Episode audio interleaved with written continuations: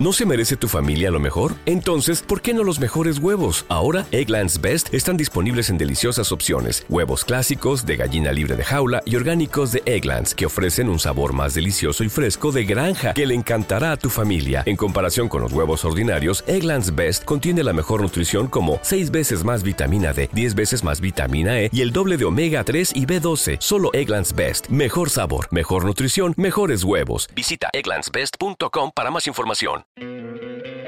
¿No te encantaría tener 100 dólares extra en tu bolsillo? Haz que un experto bilingüe de TurboTax declare tus impuestos para el 31 de marzo y obtén 100 dólares de vuelta al instante. Porque no importa cuáles hayan sido tus logros del año pasado, TurboTax hace que cuenten. Obtén 100 dólares de vuelta y tus impuestos con 100% de precisión. Solo con Intuit TurboTax. Debes declarar para el 31 de marzo. Crédito solo aplicable al costo de la presentación federal con TurboTax Full Service. Oferta sujeta a cambios o cancelación en cualquier momento. Nancy Fraser, el feminismo, el capitalismo, la astucia de la historia. Una aclaración antes de empezar. No voy a leer eh, las notas al pie porque me interrumpe mucho la lectura. Están. Eh, son muy largas, son importantes, sí, claro. Pero me interrumpe mucho la lectura y necesito sacar esto rapidísimo. Bueno, empiezo. Entonces, el feminismo, el capitalismo y la astucia de la historia. Me gustaría echar un vistazo general a la segunda ola feminista, no a una u otra corriente activista, ni a una u otra tendencia de teorización feminista, y no a una u otra porción geográfica del movimiento ni a un determinado estrato sociológico de mujeres. Quiero, por el contrario, intentar analizar la segunda ola feminista en su conjunto como un fenómeno social que ha marcado una época Volviendo a contemplar casi 40 años de activismo feminista, quiero plantear una evaluación general de la trayectoria y la importancia histórica del movimiento. Espero también, sin embargo, que mirar hacia atrás nos ayude a mirar hacia adelante. Reconstrucción del camino, espero arrojar luz sobre los retos que afrontamos hoy, en una época de masiva crisis económica, incertidumbre social y realineamientos políticos. Voy a hablar, por lo tanto, sobre los contornos amplios y el significado general de la segunda ola del feminismo narración histórica y análisis socioteórico a partes iguales, mi relato gira en torno a tres puntos sucesivos, cada uno de los cuales sitúa a la segunda ola del feminismo en la primera relación con un momento específico de la historia del capitalismo. El primer punto hace referencia a los comienzos del movimiento en el contexto de lo que yo denomino el capitalismo organizado de Estado. En este artículo me propongo rastrear la aparición de la segunda ola feminista a partir de la nueva izquierda antiimperialista como un cuestionamiento radical del androcentrismo que permea las sociedades capitalistas dirigidas por el Estado en la época de posguerra. Conceptuando esta fase, identificaré la promesa emancipadora del movimiento con su sentimiento de injusticia expandido y su crítica estructural a la sociedad.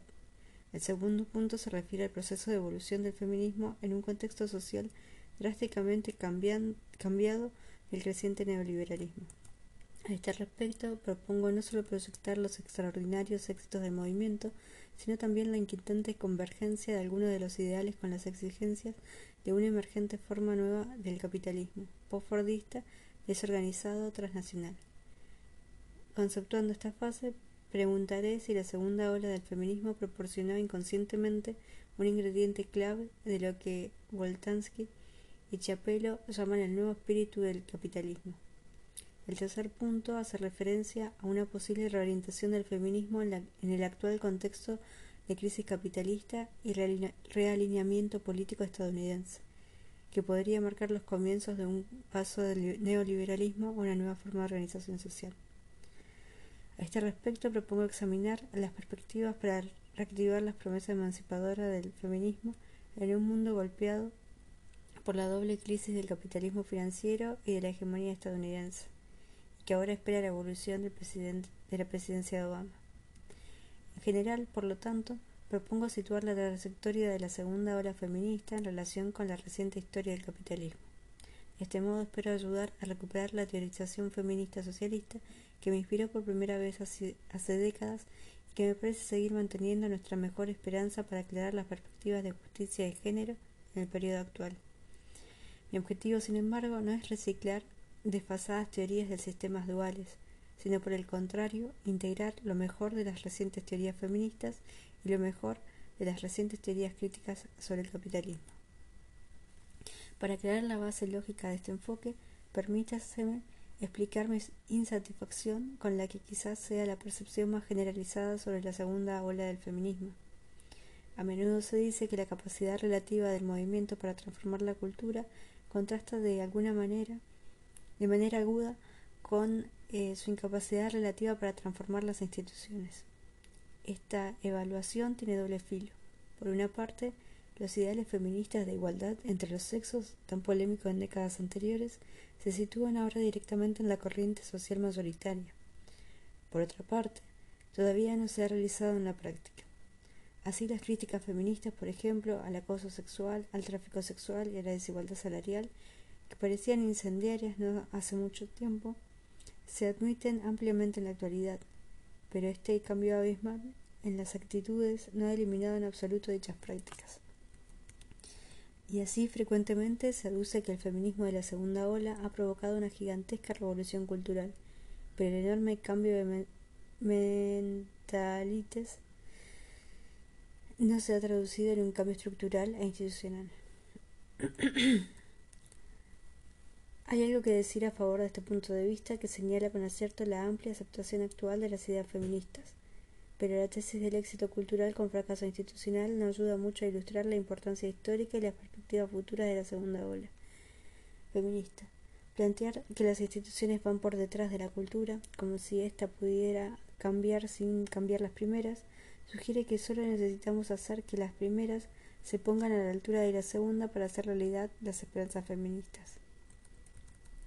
El efecto es el de oscurecer una posibilidad más compleja e inquietante, que la difusión de las actitudes culturales nacidas de la segunda ola del feminismo ha formado parte de otra transformación social involuntaria e imprevista para las activistas feministas, una transformación en la, en la organización social del capitalismo de posguerra. Esta posibilidad puede formularse de manera más aguda. Los cambios culturales, propulsados por la segunda ola, saludables en sí mismos, han servido para legitimar una transformación estructural de la sociedad capitalista que avanza directamente en contra de las visiones feministas de una sociedad justa. En este artículo mi objetivo es explorar esta inquietante posibilidad. Mi hipótesis puede enunciarse del siguiente modo.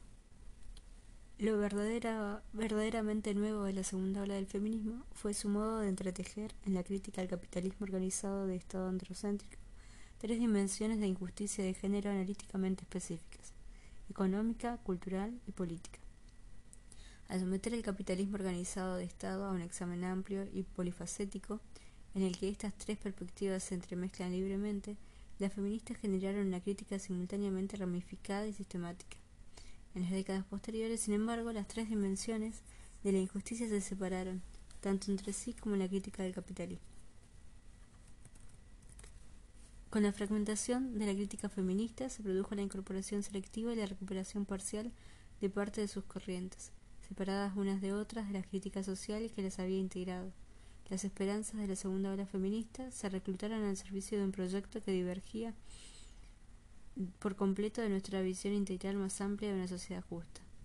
Es un hermoso ejemplo de la astucia de la historia, los deseos utópicos que encontraron una segunda vida a modo de corrientes de sentimientos que legitimaron la transición en una nueva forma de capitalismo, postfordista, transnacional, neoliberal. A continuación me propongo elaborar esta hipótesis en tres pasos, que se corresponden con los tres puntos argumentales antes mencionados. En el primer paso, reconstruiré la crítica de la segunda ola feminista al capitalismo androcéntrico organizado por el Estado, que integraban preocupación acerca de las tres perspectivas sobre la justicia y redistribución, el, el reconocimiento y la representación. En el segundo paso, esbozaré la desintegración de la constelación y el reclutamiento selectivo de parte de sus corrientes para legitimar el propio capitalismo neoliberal. En el tercero, Sopasaré las perspectivas de recuperación de la promesa emancipadora del feminismo en el actual momento de crisis económica y apertura política. el feminismo y el capitalismo organizado de Estado. Permítaseme empezar situando la aparición de la segunda ola del feminismo en el contexto de un capitalismo organizado de Estado. Por capitalismo organizado de Estado quiero decir la formación social hegemónica en la época de posguerra una formación social en la que los estados guiaban activamente sus economías nacionales. Estamos muy familiarizados con la forma adoptada por el capitalismo organizado de Estado en los estados del bienestar, de los que entonces se denominaba el primer mundo, que usaban herramientas keynesianas para suavizar los ciclos de auge y depresión endémicos en el capitalismo. Basándose en las experiencias de la depresión y de la planificación en tiempos de guerra, estos estados aplicaban diversas formas de dirigismo, incluida la inversión en infraestructura, las políticas industriales, la tributación redistributiva, la provisión social, la reglamentación empresarial, la nacionalización de los sectores industriales clave y la desmercantilización de los bienes públicos. Aunque fueron los países más ricos y poderosos de la OCDE los que con más éxito consiguieron organizar el capitalismo en las décadas posteriores a 1945, podía encontrarse también en el denominado Tercer Mundo, una variante del capitalismo organizado de Estado. En las antiguas colonias empobrecidas, estados desarrollistas, recientemente independizados, intentaban usar sus capacidades más limitadas para propulsar el crecimiento económico nacional mediante políticas de sustitución de importaciones, inversión en infraestructura, nacionalización de sectores industriales clave y gasto público en educación. En general, por lo tanto, uso esta expresión para hacer referencia a los estados de bienestar de la OCDE y a los estados desarrollistas excoloniales en el periodo posterior de la, la, guerra. Después de todo, fue en estos países donde primero surgió la segunda ola feminista, a comienzos de la década de 1970. Para explicar qué fue exactamente lo que provocó su erupción, permítaseme señalar cuatro características específicas de la cultura política del capitalismo organizado de Estado. Economicismo. Por definición, el capitalismo organizado de Estado suponía el uso del poder político público para regular los mercados económicos y en algunos casos sustituirlos. Se trataba en gran medida de una gestión de las crisis en interés del capital. No obstante, los estados en cuestión derivaban buena parte de su legitimidad política de la afirmación de que promovían la inclusión, la igualdad social y la solidaridad entre clases. Pero esto se interpretaba de un modo economicista y clasecéntrico.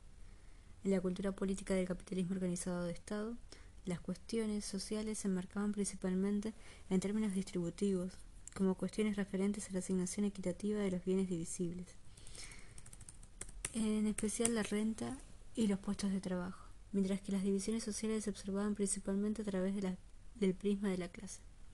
Así, la injusticia social por antonomasia era distributiva, era la distribución económica injusta, y su expresión paradigmática era la desigualdad de clase.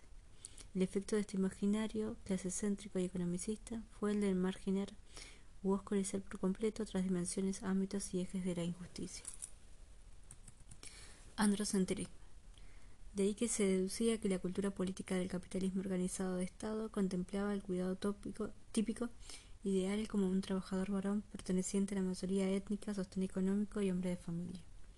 También se suponía en general que el salario de este trabajador debía ser el principal, sino el único soporte económico de su familia, mientras que cualquier salario ganado por su esposa debía ser meramente complementario.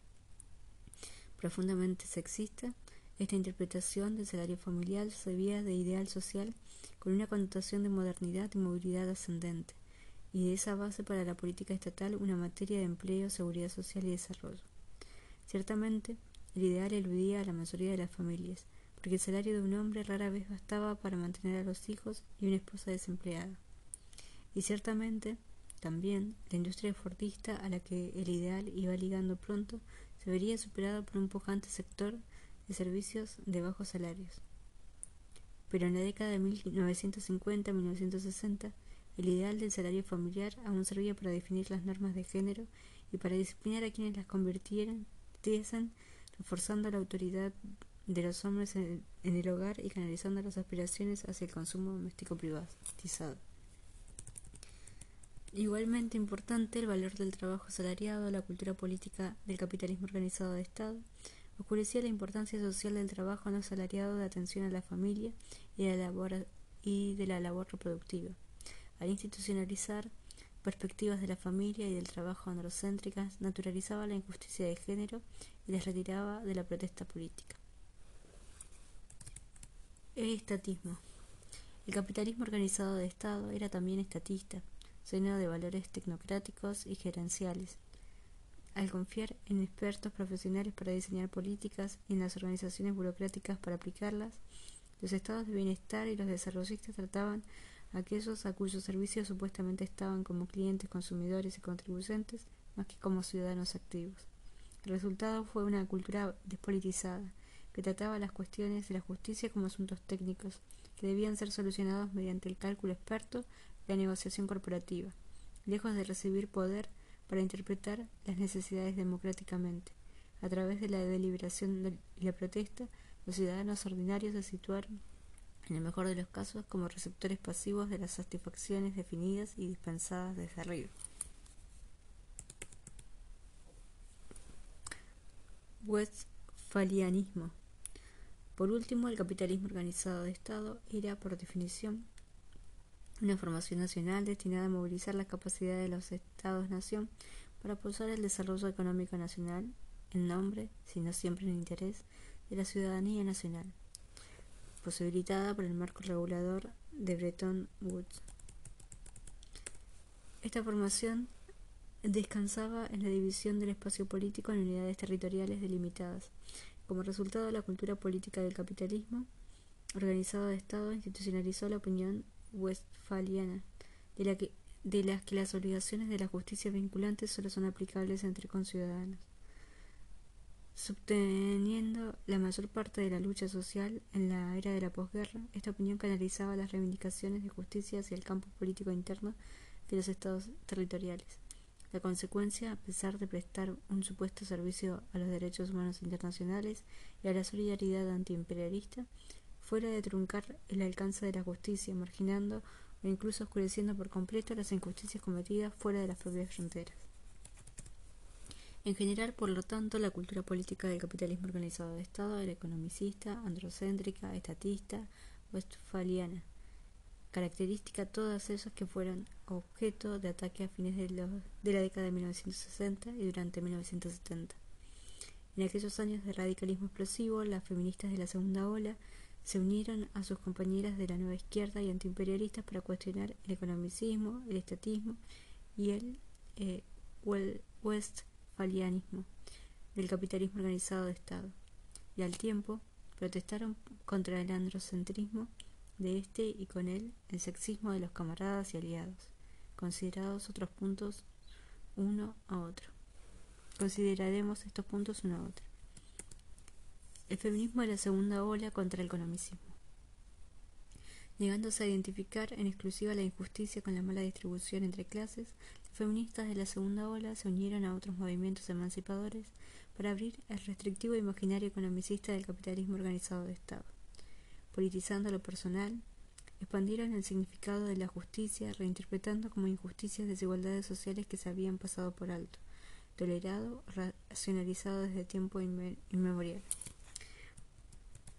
Rechazar el enfoque exclusivo del marxismo en la economía y el enfoque exclusivo del liberalismo en el derecho, revelaron injusticias situadas en otras partes, en la familia y en las tradiciones culturales, en la sociedad civil y en la vida cotidiana.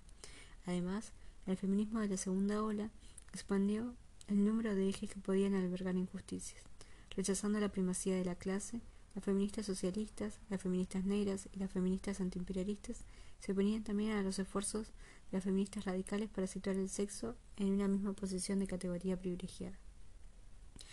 Al centrarse no solo en el género, sino también en la clase, la raza, la sexualidad y la nacionalidad, forjaron una alternativa interseccionista que hoy en día es muy aceptada. Por último, las feministas de la segunda ola ampliaron el alcance de la justicia para incluir asuntos eh, antes personales como la sexualidad, las tareas domésticas, la reproducción y la violencia contra las mujeres. Al hacerlo, ampliaron el hecho del concepto de injusticia para abarcar no solo desigualdades económicas, sino también jerarquías de estatus y asimetrías de poder político, con la ventaja de que la retrospectiva podemos decir que sustituyeron una visión monista y economicista de la justicia, con una comprensión tridimensional más amplia que abarcaba la economía, la cultura y la política. El resultado no fue una mera lista de cuestiones aisladas, por el contrario, lo que conectó la plétora de injusticias recientemente descubiertas fue la idea de que la subordinación de las mujeres era sistémica y se basaba en las estructuras profundas de la sociedad. Las feministas de la segunda ola discutían, por supuesto, sobre cómo calificar mejor la totalidad social, como el patriarcado, como sistemas duales, de amalgama del capitalismo y patriarcado, como sistemas imperialistas mundial, o, y esta es la que yo prefiero, como sociedad capitalista organizada por el Estado de forma androcéntrica, estructurada por tres órdenes de subordinación interrelacionados, mala distribución, falta de reconocimiento y falta de representación. Pero a pesar de tales diferencias, la mayoría de las feministas de la segunda ola, con la notable excepción de las liberales, coincidían en que para superar la subordinación de las mujeres hacía falta transformar radicalmente las estructuras profundas de la totalidad social. Este empeño común a la transformación sistémica denotaba que el movimiento tenía sus orígenes en el fermento emancipador más general de la época. El feminismo de la segunda ola contra el androcentrismo. Si bien la segunda ola feminista compartió el aura general del radicalismo de la década de 1960, mantuvo no obstante una tensa relación con otros movimientos emancipadores. Su principal blanco, después de todo, era la injusticia del género del capitalismo organizado de Estado, alguno que difícilmente constituía una prioridad para los antiimperialistas, no feministas y para las nuevas izquierdas. Al intensificar su crítica del androcentrismo y del capitalismo organizado del Estado, además, las feministas de la segunda ola también debían afrontar el sexismo dentro de la izquierda. Para las feministas liberales y radicales, esto no suponía un problema excesivo, simplemente podían separarse y abandonar a la izquierda. Para las feministas socialistas, las antiimperialistas y las de color, por el contrario, la dificultad estaba en afrontar el sexismo dentro de la izquierda y seguir formando parte de ella. Durante un tiempo, al menos, las feministas socialistas consiguieron mantener este difícil equilibrio. Situaron el núcleo del androcentrismo en la división sexista del trabajo que sistemáticamente devaluaba las actividades desempeñadas por las mujeres o asociadas con ellas, tanto remuneradas como no remuneradas. Aplicando este análisis, el capitalismo organizado de Estado descubrieron conexiones estructurales profundas entre la responsabilidad de las mujeres en la mayor parte de los cuidados no remunerados, subordinación en el matrimonio y la vida personal la segmentación sexista de los mercados laborales, el dominio de los hombres en el sistema político y el androcentrismo de las prestaciones sociales, la política industrial y los planes de desarrollo. En efecto, pusieron en evidencia que el salario eh, familiar era el punto en el que convergían la mala distribución entre sexos, la falta de reconocimiento y la falta de representación. El resultado fue una crítica que integraba economía, cultura política en un análisis sistemático de la subordinación de las mujeres en el capitalismo organizado de Estado. Lejos de aspirar simplemente a promover la plena incorporación de las mujeres a la sociedad capitalista como asalariadas, las feministas de la segunda ola pretendían transformar las estructuras profundas del sistema los valores que lo animaban, en parte descentralizando el trabajo asalariado y valorando las actividades no asalariadas, en especial los cuidados socialmente necesarios para proporcionar, proporcionados por las mujeres. El feminismo de la segunda ola contra el estatismo. Pero las objeciones feministas del capitalismo organizado de Estado se referían tanto al procedimiento como al contenido. Como sus aliados de la nueva izquierda, rechazaron el espíritu burocrático gerencial del capitalismo organizado de Estado, a la crítica generalizada contra la organización fordista que se dio en la década de 1960, añadieron un análisis de género, interpretado que la cultura de instituciones de gran tamaño y jerarquizadas expresaba la masculinidad modernizada del estrato profesional gerencial del capitalismo organizado de Estado, desarrollando un contraespíritu horizontal de conexión hermanada. Las feministas de la segunda ola crearon una práctica organizativa completamente nueva de aumento de la concienciación, intentando cubrir la profunda división estatista entre teoría y práctica. Se convirtieron en un movimiento cultural, contracultural democratizador, antijerárquico, participativo y popular, en una época en la que aún existía el acrónimo ONG. Académicas, abogadas, trabajadoras sociales, feministas se identificaban más con los movimientos de base con el espíritu profesional reinante entre los expertos despolitizados. Pero, al contrario, que sus camaradas contraculturales, la mayoría de las feministas no rechazaban las instituciones estatales Simpliciter, buscando por encontrar e infundirles a dichas instituciones unos valores feministas, soñaban con un Estado democrático y participativo que incrementase el poder de los ciudadanos. Reimaginando de hecho la relación entre Estado y sociedad, intentaron transformar aquellas situadas como objetos pasivos de la seguridad social de la política desarrollista en sujetos activos dotados de poder para participar en los procesos democráticos de interpretación de la necesidad. El objetivo en consecuencia no era tanto el de desmantelar las instituciones estatales como transformarlas en agencias que promoviesen, de hecho expresasen, una justicia de género. El feminismo es la segunda ola en contra y a favor del westfalianismo.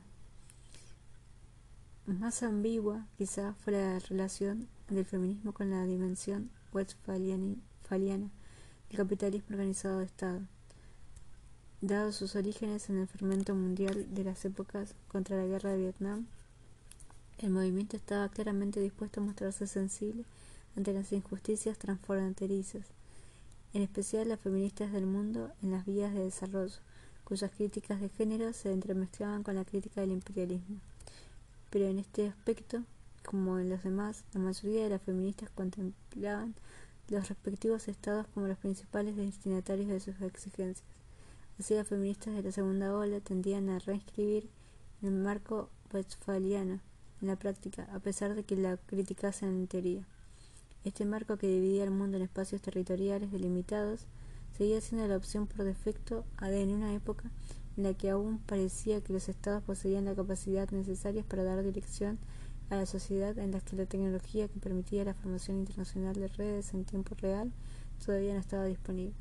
En el contexto del capitalismo organizado de Estado, por lo tanto, el lema de la sororidad es planetario funcionaba más como un gesto abstracto que como un proyecto político post-westfaliano que pudiese llevar a la práctica. En general, el feminismo de la segunda ola siguió siendo ambiguamente westfaliano, a pesar de que rechazaba el economicismo, el androcentrismo y el estatismo del capitalismo organizado de Estado. Respecto a todas estas cuestiones, sin embargo, manifestaba considerables matices. Al rechazar el economicismo, las feministas de este periodo nunca dudaron de la importancia fundamental de la, de la justicia distributiva y de la crítica como la economía política para el proyecto de emancipación de las mujeres. Lejos de querer minimizar la dimensión económica de la injusticia de género, intentaron por el contrario profundizarla al aclarar que dicha injusticia estaba relacionada con las dos dimensiones adicionales de la cultura y la política. De igual modo, al rechazar el androcentrismo del salario familiar, las feministas de la segunda ola del feminismo nunca intentaron sustituirlo sin más por la familia con dos perceptores salariales. Para ellas, la superación de la justicia de género suponía poner fin a la devaluación sistemática de los cuidados de la familia y la división sexista del trabajo, tanto remunerado como no remunerado. Por último, al rechazar el estatismo del capitalismo organizado de Estado, los feministas de la segunda ola nunca dudaron de que se necesitasen instituciones políticas fuertes y capaces de organizar la vida económica al servicio de la justicia. Lejos de querer mercados libres de control estatal, buscaban democratizar el poder Maximizar la participación ciudadana, fortalecer la responsabilidad y aumentar los flujos comunicativos entre el Estado y la sociedad. Dicho todo esto, la segunda ola feminista asumió un proyecto político transformador basado en una interpretación más amplia de la injusticia y en la crítica sistémica a la sociedad capitalista.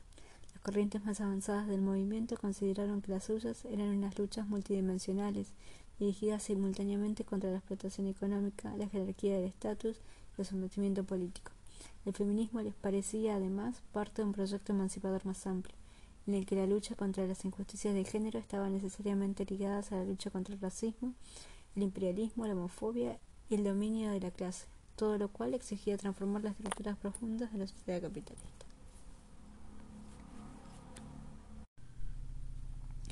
El feminismo y el nuevo espíritu del capitalismo.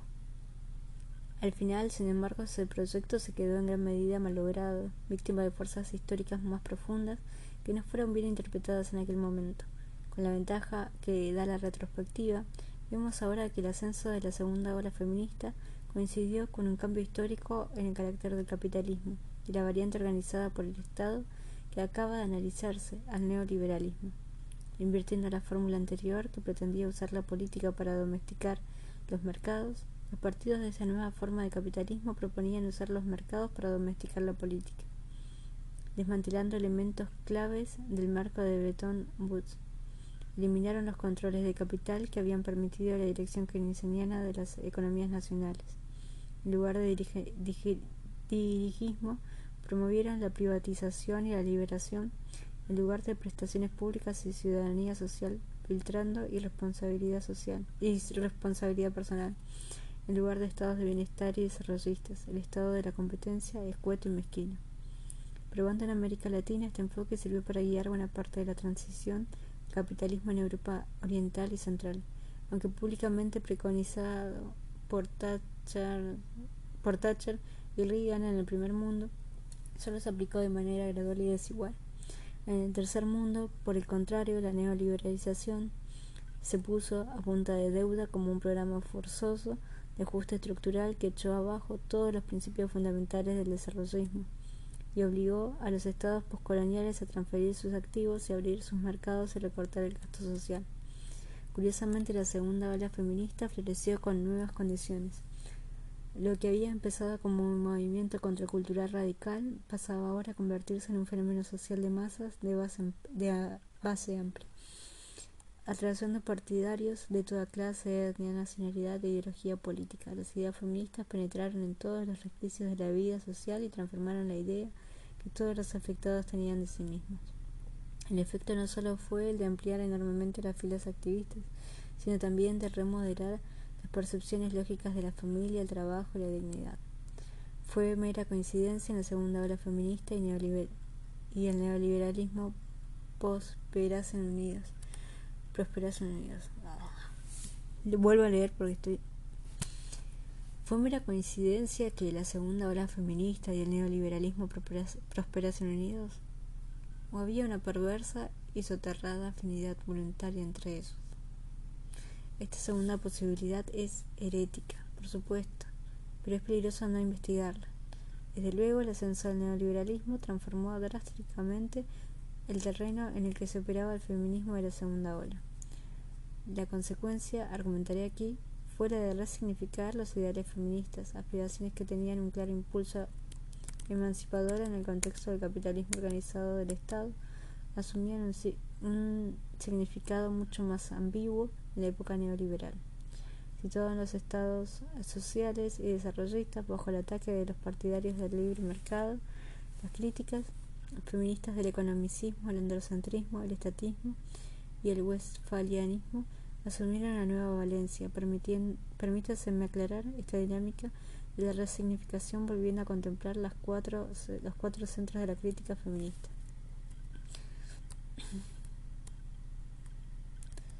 Eh, el antieconomicismo feminista resignificado.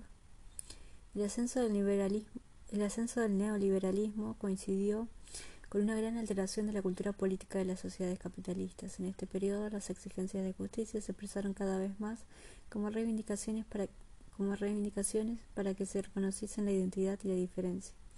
Este cambio de la redistribución del reconocimiento fue acompañado por fuertes pretensiones para transformar el feminismo de la segunda ola en una variante de las políticas de identidad, una variante progresista sin duda, pero que tendía no obstante a ampliar un exceso a la crítica de la cultura. El tiempo que restaba importancia a la crítica de la economía política, en la práctica, se entendió, se tendió a subordinar las luchas socioeconómicas a las luchas del reconocimiento, mientras que los sectores académicos la teoría cultural feminista empezó a eclipsar la teoría social feminista.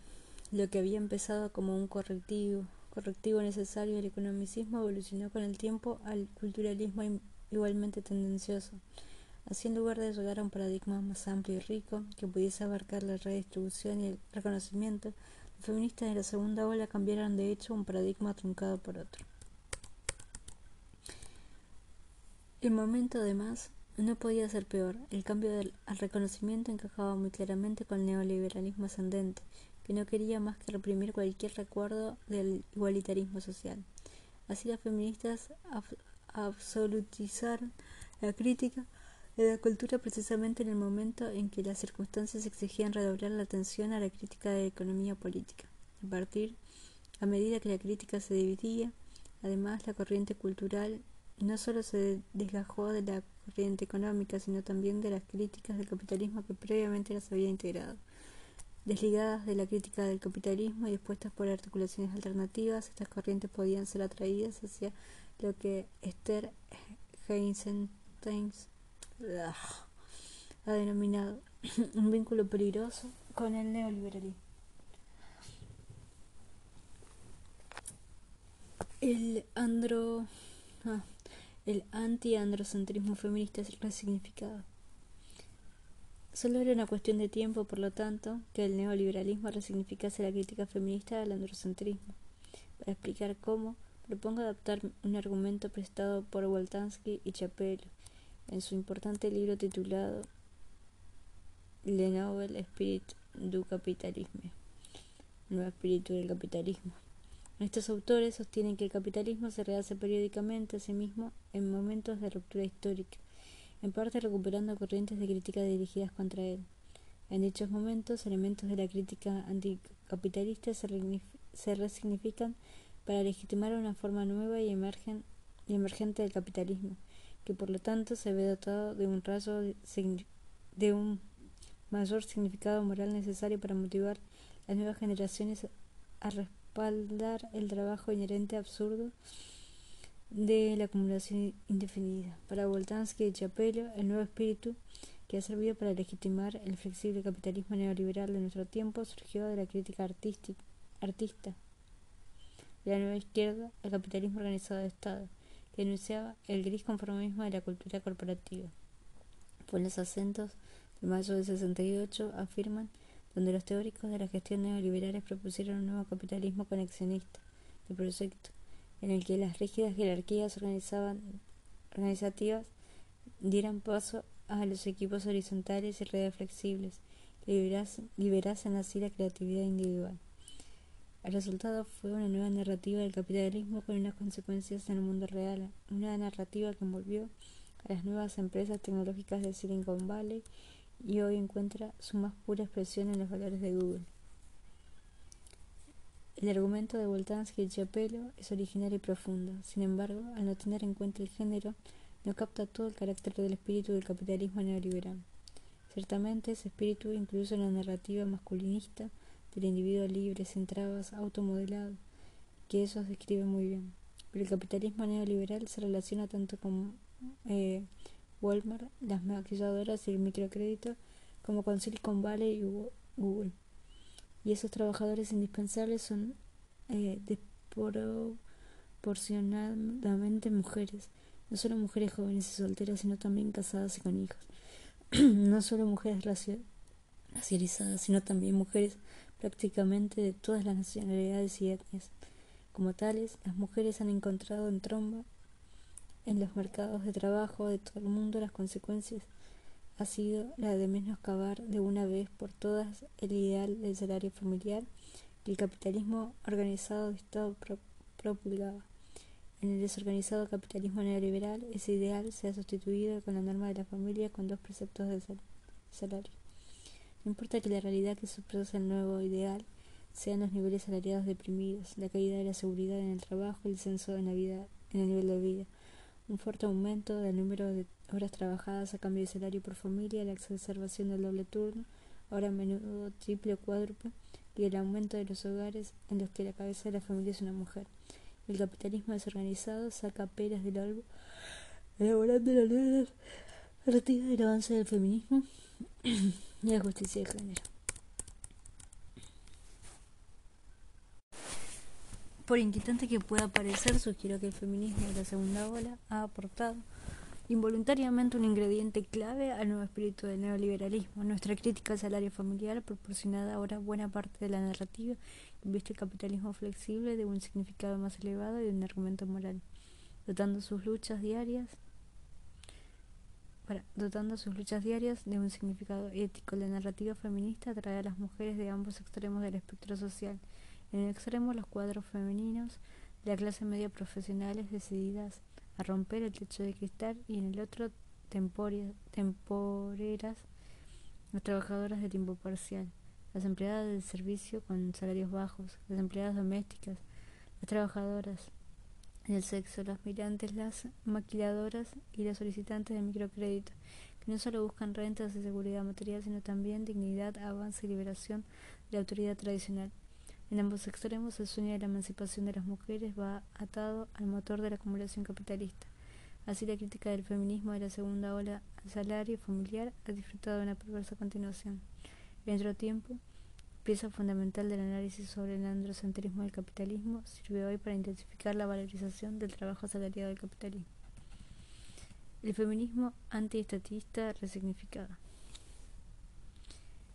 El neoliberalismo también ha resignificado el antiestatismo del periodo anterior, convirtiéndolo en una ayuda para los planes destinados a reducir la acción del Estado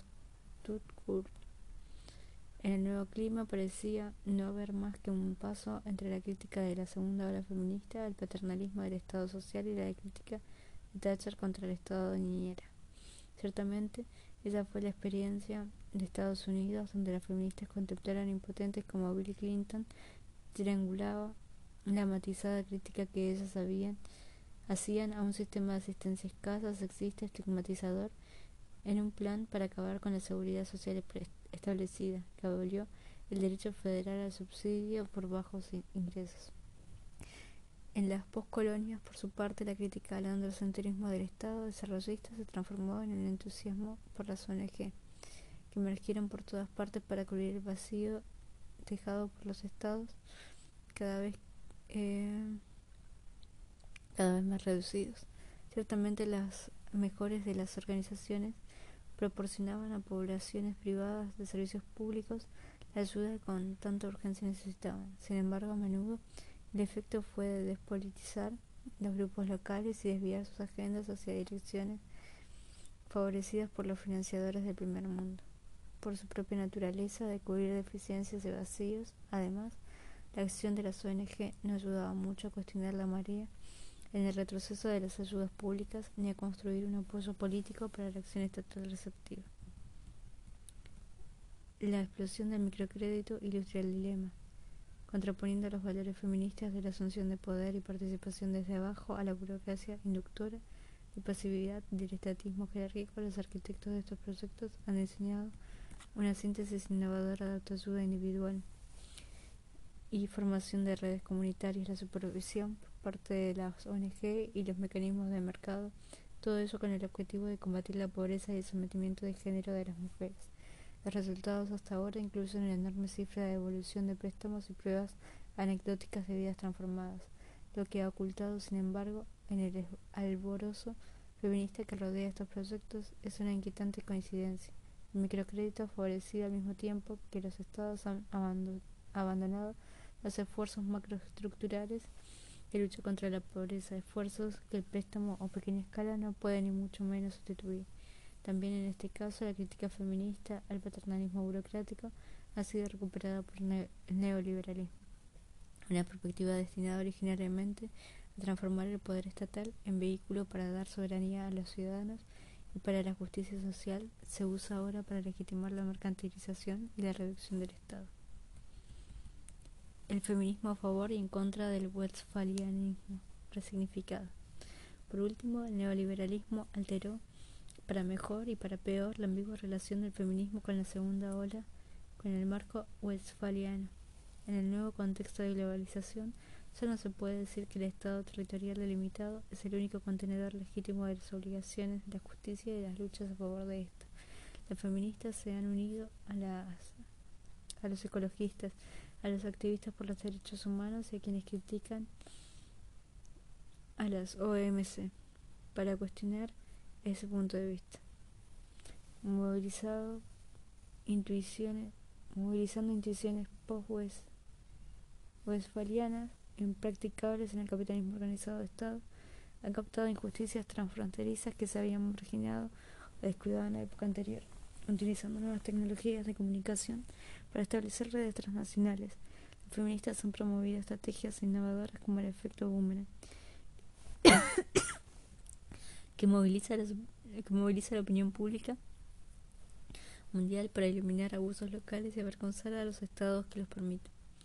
El resultado fue una nueva, una forma nueva y prometedora de activismo feminista transnacional de múltiples escalas y post, eh, westfaliana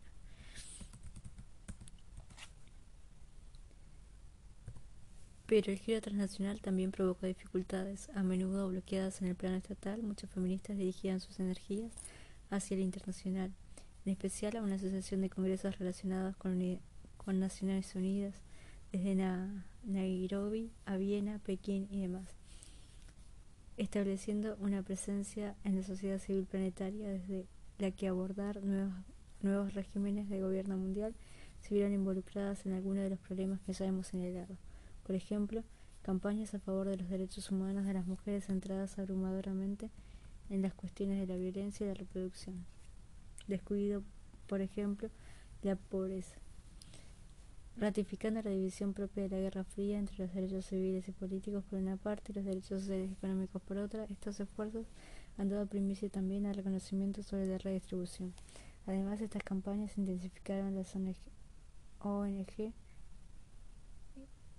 de las políticas feministas ampliando el abismo entre profesionales y grupos locales al tiempo que concedían voz proporcionada a las élites angloparlantes. Dinámicas análogas han operado en la participación feminista en el aparato político de la Unión Europea, en especial dada la ausencia de movimientos de mujeres verdaderamente transnacionales de toda Europa. Así la crítica, así la crítica feminista al westfalianismo ha lo mostrado ser ambiguo en la era del neoliberalismo. Lo que empezó como un saludable intento de ampliar el alcance de la justicia más allá del Estado-Nación, ha acabado encajando en ciertos aspectos las necesidades administrativas de una nueva forma de capitalismo. En general, por lo tanto, el destino del feminismo en la era neoliberal presenta una paradoja. Por otra parte, el movimiento contractual, relativamente pequeño del periodo anterior, se ha ampliado exponencialmente, difundiendo con éxito sus ideas por todo el planeta. Por otra, las ideas feministas han experimentado un sutil cambio de valencia en el contexto alterado, claramente emancipadoras de la época del capitalismo organizado de Estado, las críticas del economicismo, el androcentrismo, el estatismo y el westfalianismo parecen ahora plagadas de ambigüedades susceptibles de cubrir las necesidades de legitimación de la nueva forma de capitalismo. Después de todo, este capitalismo preferiría con creces afrontar las reivindicaciones de reconocimiento y no las reivindicaciones de redistribución, a medida que construye un nuevo régimen de acumulación sobre la piedra angular del trabajo asalariado de las mujeres. Intenta separar los mercados de una reglamentación social para operar con la mayor libertad posible en una escala planetaria. ¿No te encantaría tener 100 dólares extra en tu bolsillo? Haz que un experto bilingüe de TurboTax declare tus impuestos para el 31 de marzo y obtén 100 dólares de vuelta al instante. Porque no importa cuáles hayan sido tus logros del año pasado, TurboTax hace que cuenten. Obtén 100 dólares de vuelta y tus impuestos con 100% de precisión, solo con Intuit TurboTax. Debes declarar para el 31 de marzo. Crédito solo aplicable al costo de la presentación federal con TurboTax Full Service. Oferta sujeta a cambios o cancelación en cualquier momento. Como nuevo cliente de Western Union, puedes disfrutar de una tarifa de envío de 0 dólares en tu primera transferencia internacional de dinero en línea. Envía dinero a los tuyos en casa de manera rápida, fácil y conveniente. Visita westernunion.com o descarga nuestra app hoy mismo y tu primera tarifa de envío corre por nuestra cuenta. Aplican ganancias por cambio de moneda. No disponible para tarjetas de crédito y envíos a Cuba. Servicios proporcionados por Western Union Financial Services Inc. NMLS 906983 o Western Union International Services LLS NMLS 9069 85